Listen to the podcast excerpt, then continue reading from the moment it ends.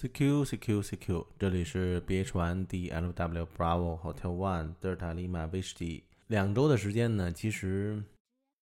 我一直都在外地。呃，可能关心老袁朋友圈的很多友台呢，发现呢，老袁其实一直在钓鱼，也是给自己放了一个小长假吧。嗯，在两周的时间内呢，基本上，嗯，我都是在海上度过的。嗯，海上给我带来的那种心旷神怡，还有那种嗯一望无际的狂野啊，呃，其实也确实是能够让我呢，嗯，在新的这个节目当中啊，能有更多新的生命力。在我们新的一期节目开始之前呢，我呢还是想先送给大家一首歌。嗯，这首歌呢，在老袁钓鱼的时候啊。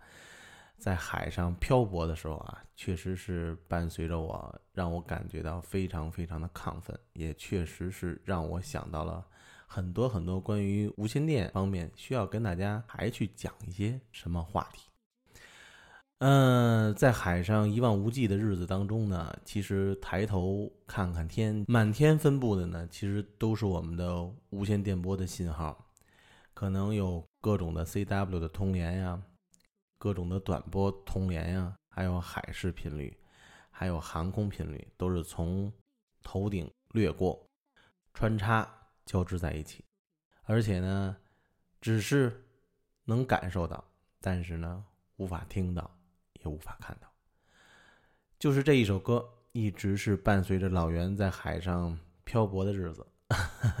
也算是非常快乐的日子。好的，先送上这首歌，稍后。节目马上开始，今天我们来聊一聊神奇的 CW。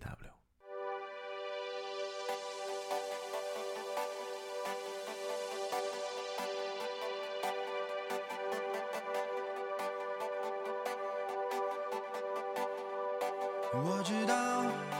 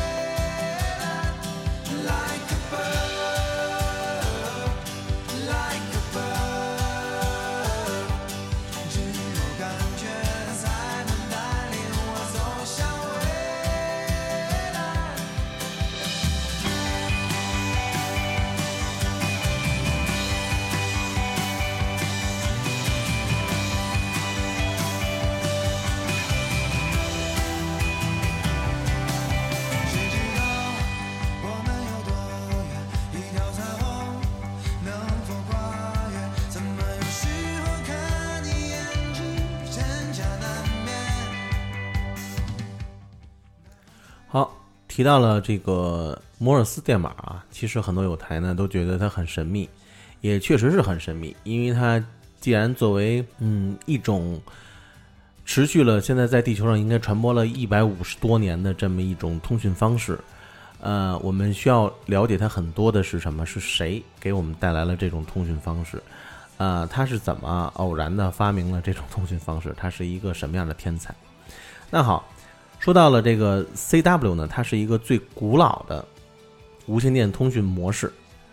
它的原理呢，其实呢是依照着一种编码系统，也就是编码系统，也就是我们所说的我们平时背的那张摩尔斯表，让一个信号呢以固定的间隔反复的开启、关闭。对于火腿来说呢，这里所说的编码系统啊，其实呢，刚才我们提到了，就是刚才我说的摩尔斯 code 那张大表格。那张大表格的它这种怎么去规范二十六个字母，包括各种标点符号，还有数字。这张表格是谁发明的呢？是谁想到了这种编码方式呢？它是由呢 Samuel Morse 在一百五十年前，应该现在应该是一百五十多年前发明的。他呢是一个这个人呢是一个天才啊，他呢其实他有很多的这种小发明，但是一直呢都没有啊引人关注。直到呢，他呢发明了这个以这种把信号呢以固定的间隔方式反复的这种去在以光速，大家都知道啊，我们这个无线电波的传播速度是光速，以光速的这种传播的介质为介质啊，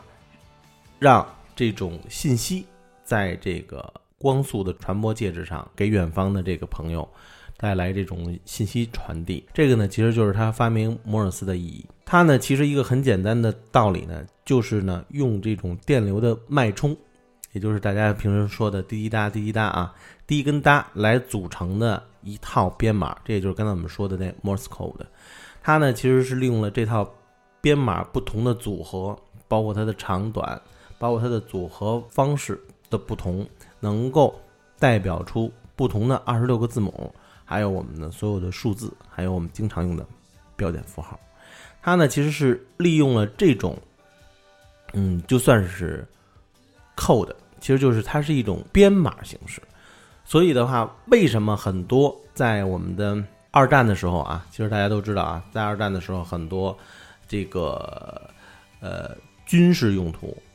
都是利用这个摩尔斯电码进行无线电的传播的通讯。当然了，他们所用的这个 Morse code 和我们平时现在给大家介绍的这个 Morse code 还是有有区别的，因为大家看过《风雨者》电影的有台都知道啊。呃，他们抢夺的应该是什么？就是敌我双方抢夺的应该就是一个摩尔斯的一个密码本儿，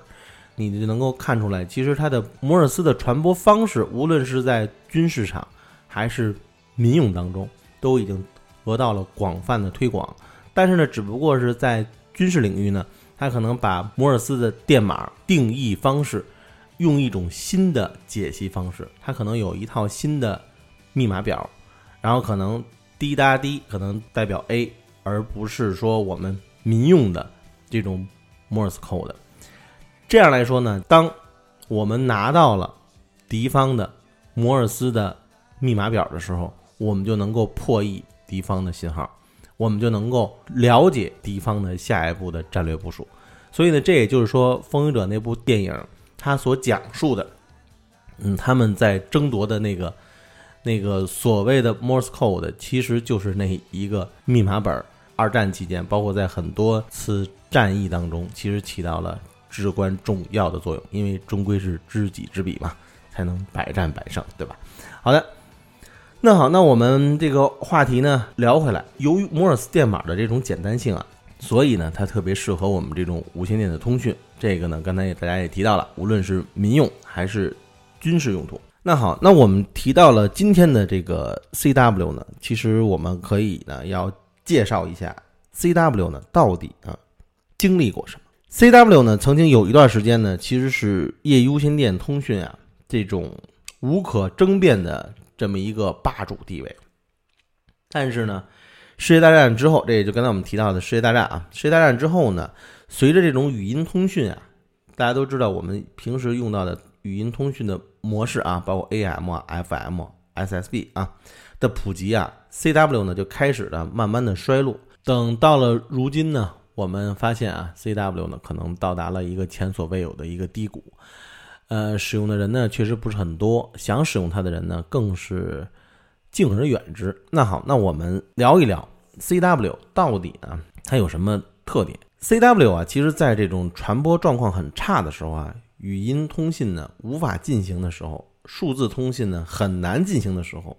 ，CW 呢发挥出它它的特点，它呢就可以很清晰的能够超收到 CW 的信号。还有呢，其次呢就是语音电台和数据电台相比啊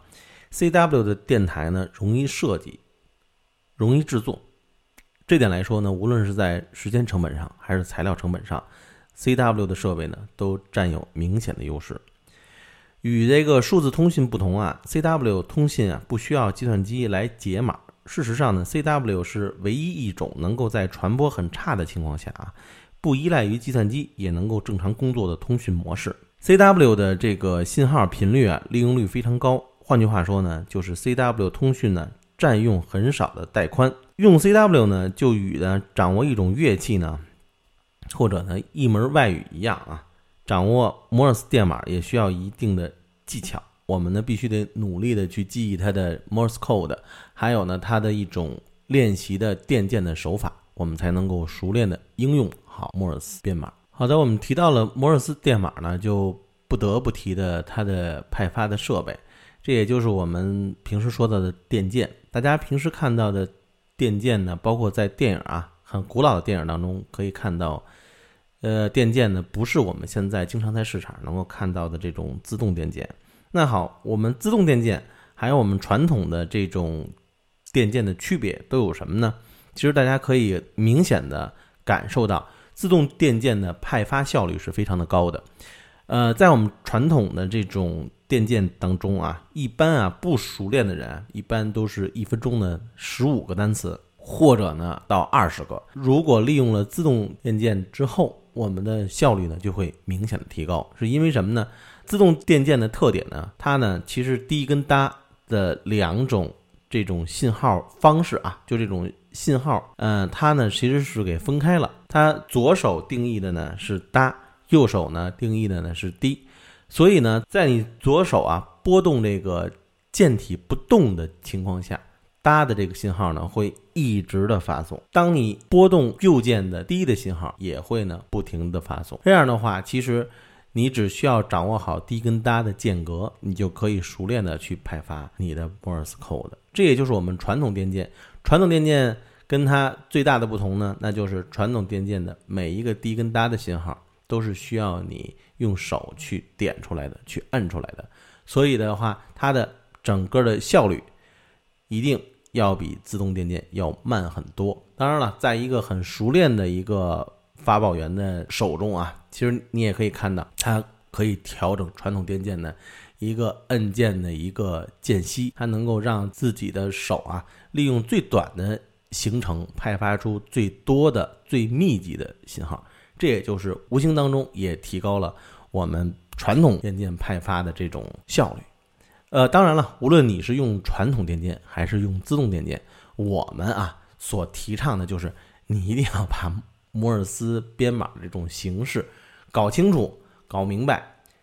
无论是用哪种设备去派发，这个呢只不过是你的一种使用习惯。因为有的人可能觉得我用传统的电键呢，感觉更酷一些。当然了，有的人认为我们就应该用现代的这种更牛的活动方式。自动电键来去派发我们的摩尔斯电码，因为终归自动电键呢又包含了当今的科技，还呢也不失以前的这种神秘的、古老的摩尔斯传播方式。先插一段音乐，我们稍后呢给大家去介绍零差频的两种协调方式。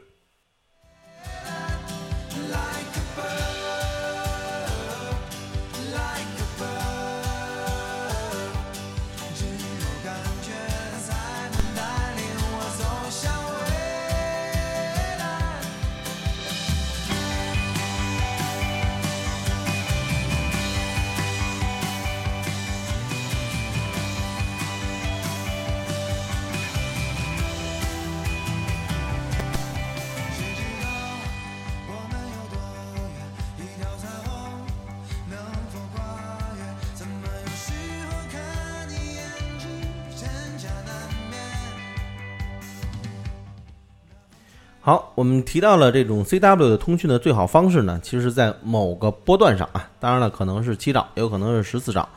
具体的是哪个波段，这个呢还需要我们的有台呢，在不同的时间段，大家都知道，白天跟夜晚传播的效率是不一样的，每天的传播的效率也是不同的。那好，那我们需要在某个波段上，这也就是我们在电台里啊，没法跟大家去具体说，是哪个。波段不像说我们平时说到的 U V 段去调整什么什么什么，所以的话，呃，在某个波段上的原因，就是因为短波的特殊的传播的介质，也就是特殊的一种性能，造成的我们无法跟大家去规定我们的传播的频率到底在哪一个波段哪天是最好的，因为它都是实时性的，时效性很强，我们不知道现在我们头顶上的大气层当中的电离层，对吧？到底现在是处于什么一种状态？是什么样的分布？它是如何能够传播到多远多远？那好，那在这种情况下呢，我们呢只能跟大家说，在某个波段上。那好，在应答对方之前啊，你应该呢先能够收听到对方在这个波段上的 CQ CQ 的一种呼叫。当你听到了他的呼叫之后啊，你呢应当呢对对方的电台啊进行零差频的调整。那好，这也就是刚才我们要提到的，如何调整零差频呢？如何调整零差频呢？好吧，马上。